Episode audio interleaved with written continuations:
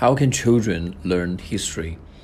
Well, I think children need to study history in a very different way than adults because they understand and they perceive things in different ways than the adults.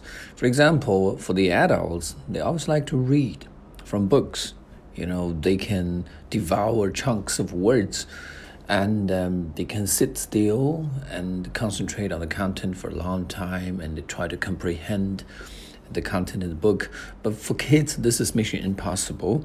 So for kids, maybe we need to use the multimedia, um, such as slides, um, documentaries, or other forms of interactions with electronic devices to educate them. Um, the best way for children to learn history, in my opinion, is definitely field trips.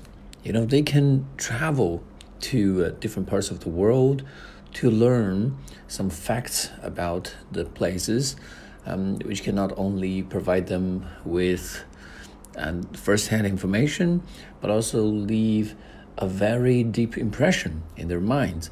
And uh, but of course, not every family can afford this approach.